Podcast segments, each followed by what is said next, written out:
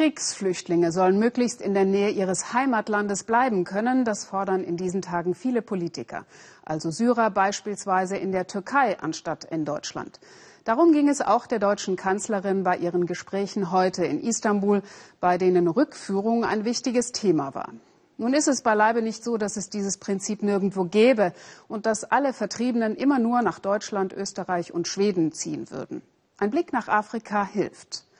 In Kenia zum Beispiel leben fast eine halbe Million Flüchtlinge. Mehr als 300.000 Menschen sind in Dadaab untergebracht, einem der größten Flüchtlingscamps der Welt im Nordosten des Landes. Die meisten kommen aus dem Nachbarland Somalia. Nach 25 Jahren Krieg und Vertreibung wollen nun aber immer mehr Flüchtlinge in ihre Heimat zurückkehren. Trotz anhaltendem Terror und Armut zieht es sie nach Hause. Unsere Korrespondentin Shafak Larai und ihr Team haben eine Familie auf dem Weg zurück in Somalias unsichere Hauptstadt Mogadischu begleitet. Es ist ihr letzter Tag im Flüchtlingscamp Dadaab. Der Abschied fällt nicht leicht. Und erfordert Mut. Während Tausender ihrer Landsleute aus Somalia fliehen, wagen sie es, zurückzukehren in ihr Heimatland. Acht Jahre hat Familie Adan hier gelebt Acht Jahre müssen jetzt in zwei Koffer passen. Ich freue mich sehr, zurückzukehren. Manche unserer Nachbarn machen sich Sorgen um uns, weil der Konflikt in Somalia noch nicht vorbei ist. Aber wir freuen uns. Alles, was nicht reinpasst, wird verkauft oder verschenkt. So wie das Bett, ein echtes Luxusgut im Camp. Der älteste Sohn macht sich schon mal schick mit verdünnter Schuhcreme.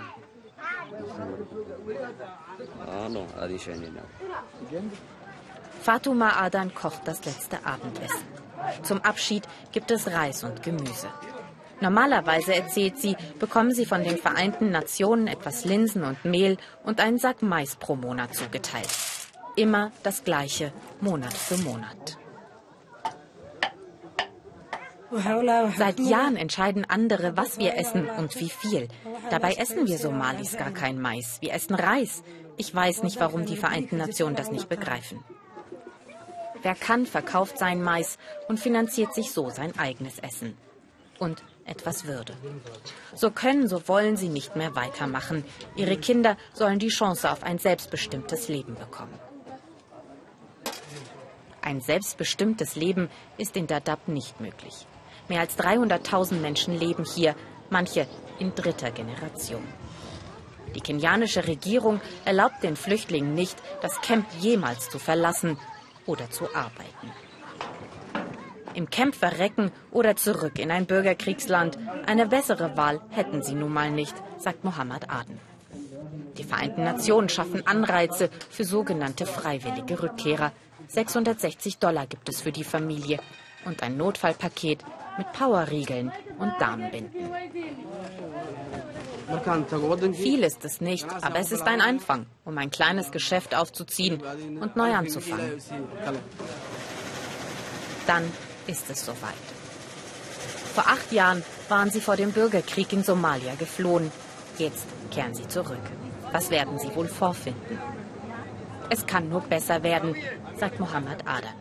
Besser als das Dasein als Flüchtling als Bettler, als der ewig Fremde.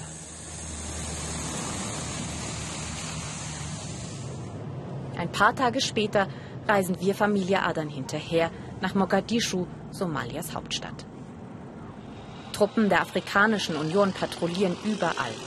Sie haben vor vier Jahren Mogadischu befreit von der radikal-islamischen Al-Shabaab-Miliz. Aber weite Teile des restlichen Landes werden noch immer von Al-Shabaab kontrolliert auch in Mogadischu ist eine Woche ohne Anschlag eine gute Woche, sagen die Menschen. Trotzdem ist so etwas wie Alltag, sogar Aufbruchsstimmung zu spüren.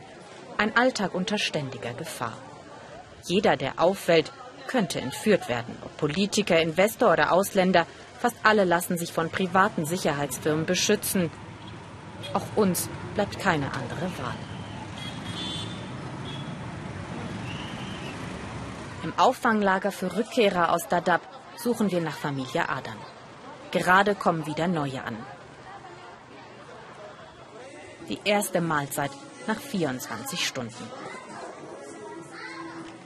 Spaghetti ist auch in der ehemaligen italienischen Kolonie ein Nationalgericht. Amina Eden ist schon seit zwei Monaten mit ihrer Familie zurück aus Dadaab. Die Rückkehr sei schwierig, erzählt sie. Sie wartet vergeblich auf Essensrationen, die die Vereinten Nationen ihnen für die ersten Monate versprochen hat. Ich weiß langsam nicht mehr, wie ich meine Familie ernähren soll. Mit dem Geld, das wir bekommen haben, muss ich Miete bezahlen. Ich weiß nicht, was ich tun soll. Ich habe niemanden, auf den ich mich verlassen kann. Wie ergeht es wohl Familie Adan? Von anderen Rückkehrern erfahren wir, dass sie bei Verwandten untergekommen sind. Das Viertel sei allerdings extrem unsicher, werden wir gewarnt. Eine Al-Shabaab-Hochburg mit dem Spitznamen Blutbad.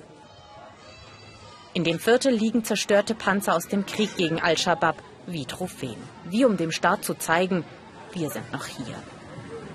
In dieser Straße finden wir Mohammed Adam und seine Familie.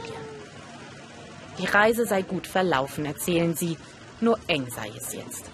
Gemeinsam mit der Familie der Schwester teilen sie sich zwei kleine Zimmer für 15 Personen. Dringend brauchen sie eine eigene Bleibe, Ihr Geld eigentlich für die Existenzgründung gedacht, wird deshalb für die Miete draufgehen. Trotzdem, sie bereuen die Rückkehr nicht. Das ist meine Heimat. Allein deshalb ist es schon besser hier.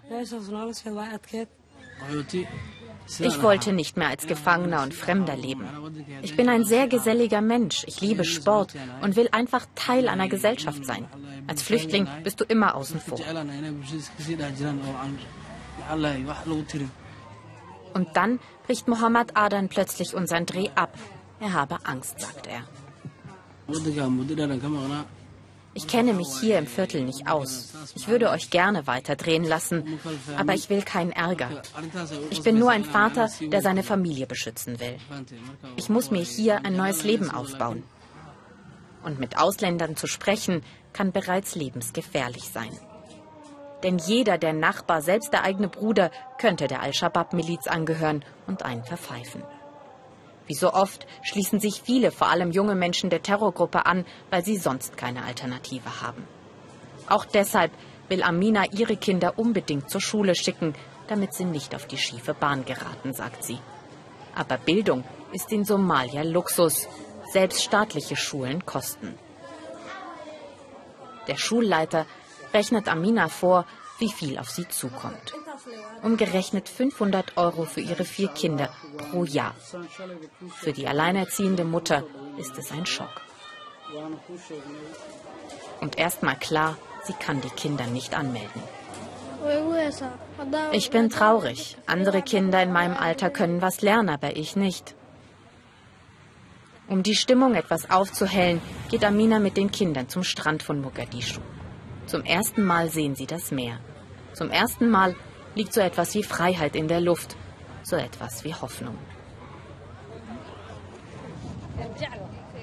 Das ist unsere Erde, unsere Heimat. Wir lieben unser Land und alles, worum wir beten, ist Frieden. Amina wird es schwer haben. Aber vielleicht gelingt es ihm, einer neuen Generation, die sich die Heimat und ein normales Leben zurückholen will. Ja, die schnelle Rückkehr von Flüchtlingen in die Heimat lässt sich leicht fordern. Umso leichter, je weniger man von den wirklichen Zuständen vor Ort weiß.